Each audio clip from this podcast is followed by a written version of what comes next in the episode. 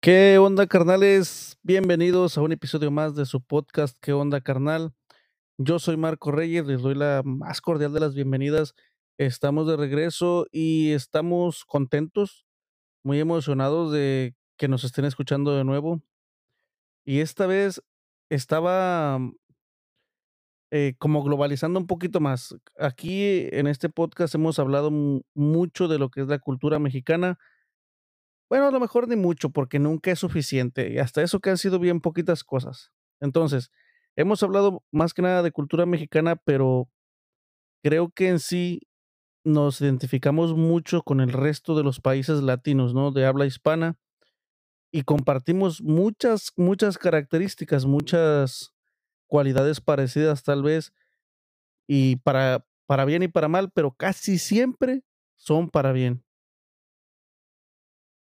La cultura de los latinos me parece que es reconocida más que nada por la calidez, ¿no?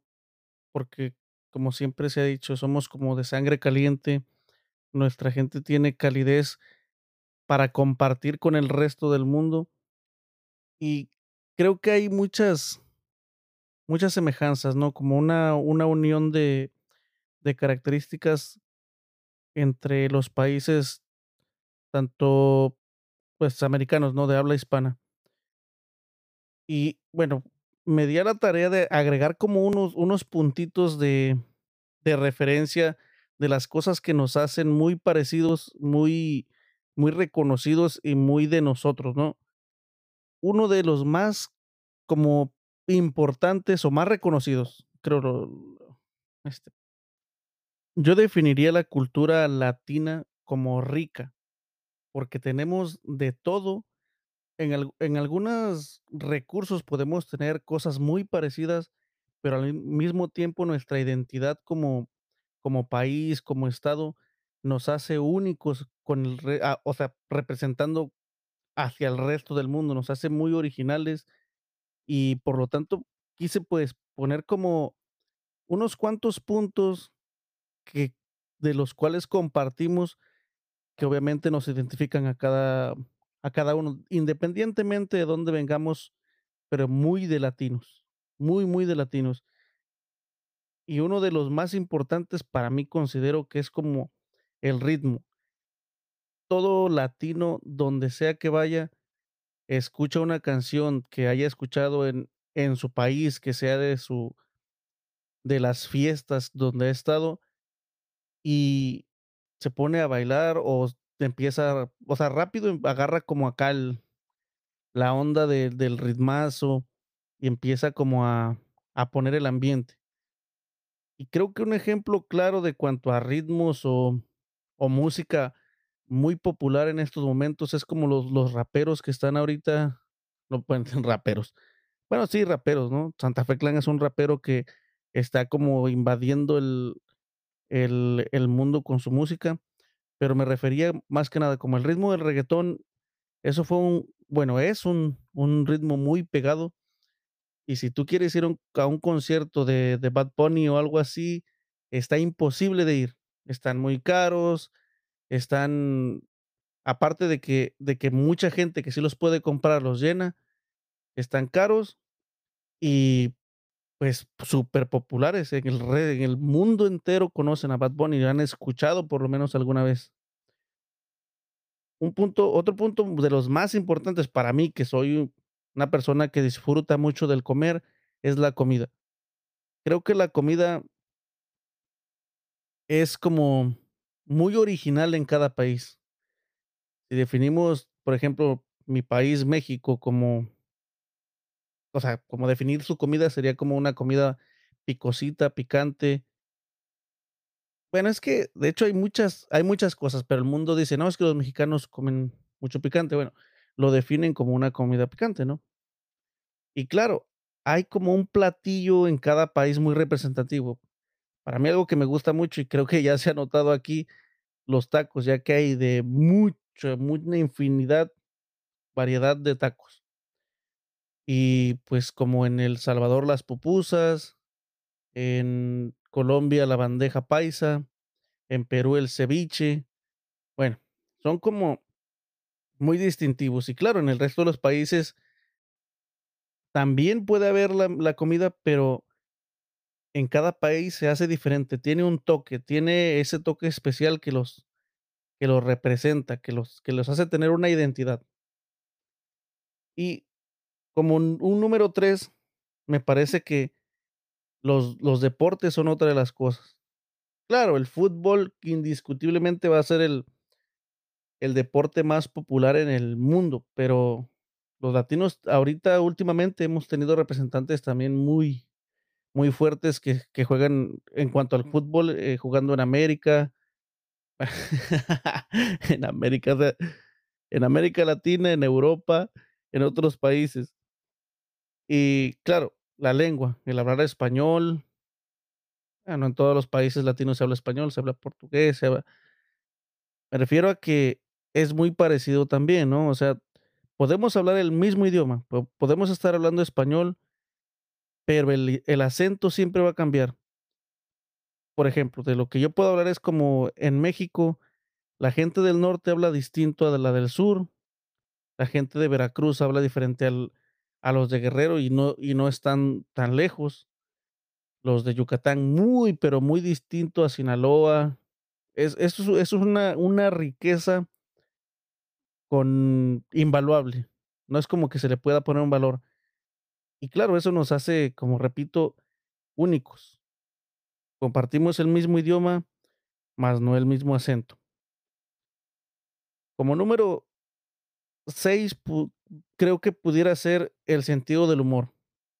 Cada país maneja un, este, un humor parecido y distinto a la vez, dependiendo. Por ejemplo, en México, los albures son muy populares, muy comunes.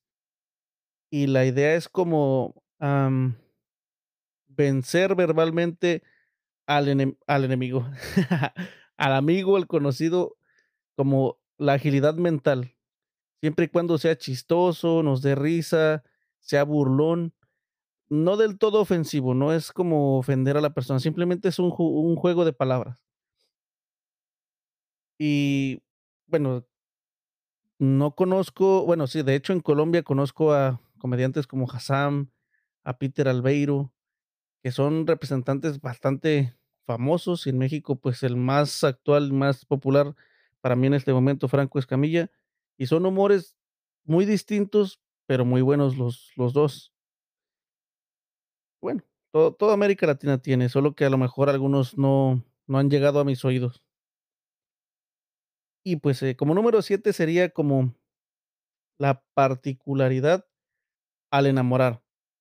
Creo que los latinos tenemos esa la manera de hacer de, por ejemplo, un caballero de cómo conquistar a una mujer pudiera ser siempre la rosa, la carta, la serenata, dependiendo si el tipo, pues creo que independientemente de un estatus económico y social, la serenata es algo que a cualquier mujer le llega, y creo que es algo muy de latinos. En México es bastante popular, mas yo creo que en el resto de América Latina también es algo como muy bueno, me imagino, ¿no? Nunca, pues, no es como que haya ido a ver una serenata allá en en Sudamérica, pero me imagino que que debe ser bastante popular. Bueno, como número 8, voy a a enlistar la religiosidad, o el dependiendo de, o sea, las las creencias van a ser las mismas. Lamentablemente, hay lugares donde a lo mejor no respetan las cosas en las que crees. Esperemos que eso, con el paso del tiempo, sea erradicado, porque, pues, somos libres de creer en lo que sea. Y qué bueno que la cultura latina sea reconocida más más que nada por respetar la religión de de otras personas, que al final de cuentas ni siquiera debería llamarse una religión, porque eso sí es dividir las creencias, o sea, simplemente que cada quien crea en lo que quiera y todos felices. Si coincidimos bien, y si no, pues también. Que viva el amor, que viva lo chido, la chidez. Listo. Otra de las cosas que que nos hace muy muy únicos a los latinos sería el valor de la familia. Lo puse como número 9, aclarando. Como número 9, punto número 9, la familia. para todo latino la la familia es muy importante, sin contar a los papás que se van por cigarros y eso. Entonces para una persona que crece con con su familia es como es el núcleo, el punto de equilibrio para todos. Es como que mi uno de mis pies se mueve lejos de casa, pero el otro siempre se queda. Es como por más que te quieras alejar, siempre vas a volver. Es ahí tu ese es el cable donde cargas tu pila, ¿no? Eso es el el punto de todo, el eje. Em y como número 10, tal vez menos importante, pero muy común entre nosotros, es como el chisme, el chisme caliente, el morbo, el cotorreo, el, ¿cómo le llaman ahora? ¿El zarzeo o salseo? No sé, pero es como esa esa eso que te mueve a contarte a contar algo de alguien más. Existen los chismes de lavadero, los de oficina, eh, so son rumores, que, ¿cómo cómo va la canción? Que el venado, que no me digan en la esquina el venado, el venado, que todos son chismes o mentiras. Bueno, hasta eso, hasta definir la palabra chisme en cada país es diferente. Alguien cuando, ah, te dice: "Ah, eres un chismoso", por ejemplo, en México, eh, sucede que dice: "Ah, este compa es un chismoso". Es como alguien que pasó el dato muy rápido, ¿no? O sea, como que fue de de chismosín, se enteró de algo y va y te quema, o simplemente contó algo de alguien más. Pero también existe la gente que te dice chismoso, porque creen que lo que estás como contando o platicando es mentira. O sea, chismoso ven pudiera ser una un sinónimo de, pues, de eso, de un chisme, de una plática, de quemar a alguien, y también de decir una mentira. Sería mentira y chisme, eh, dependiendo de quién lo diga, cómo lo diga, cómo lo defina, pudiera ser chisme, chisme o mentira. Desde el punto de vista de alguien que no sabe nada de política, de cuestiones de índole económico del a nivel mundial y esas cosas. Eh, en estos momentos año 2022 estamos viviendo una pues, una guerra entre Estados Unidos y Ucrania, y claro, hay intereses que son difíciles de entender y cosas turbias por en medio, pero vamos a suponer esto. A ver creo yo que sería más fácil de resolver tal vez irresponsable, no sé, pero yo digo, ¿no estaría más chido que se cantaran un tiro? De de preciso a preciso, o sea, de presidente a presidente, decir: "¿Ah, sabes qué?" Eh, vamos arreglando esto, o por qué no, eh pues, un tirillo amistoso, ¿no? Da unos cuantos catorrazos, es como tal vez sería aplicar la ley del más fuerte. Yo sé que es como má es más complicado, hay más cosas de por medio pero vamos a suponer esto cuando niños no éramos ni tan rencorosos, el el pleito por algo nos duraba un ratito y se arreglaba. ¿Por qué nos complicamos tanto al crecer? ¿Por qué las cosas tienen que ser más difíciles? No es como cuando, por ejemplo, yo recuerdo, ¿no? Eh, con un camarada, o con 2, 3, te juntabas a, qué sé yo, te repartías una torta, los chetos, lo que sea. Era como okey, todos iguales. Güey, el mundo es como eso, o sea, es como es como algo que podemos compartir, las fronteras ya están divididas. Nos queda como o que viva la fraternidad, de hacer algo más como cada presidente debería como procurar la estabilidad de su de su país, ¿no? De su gente. ¿Y aquí qué están haciendo? Prácticamente es poner a pelear gente por intereses que supuestamente las personas más inteligentes y más brillantes están que que es lo que deberían resolver, pero, ¿qué pasa? Que van a pagar inocentes por pues no, bueno, sí culpables, pero creo yo que no debería haber llegado a tanto. Digo, yo sé, unos zapes tampoco es que esté bien, pero hubiera sido una forma más fácil de resolver el asunto, o sea, o simplemente partir el pastel de del mismo tamaño, buscar una manera donde sea conveniente para todos, o sea, ¿no es más fácil eso?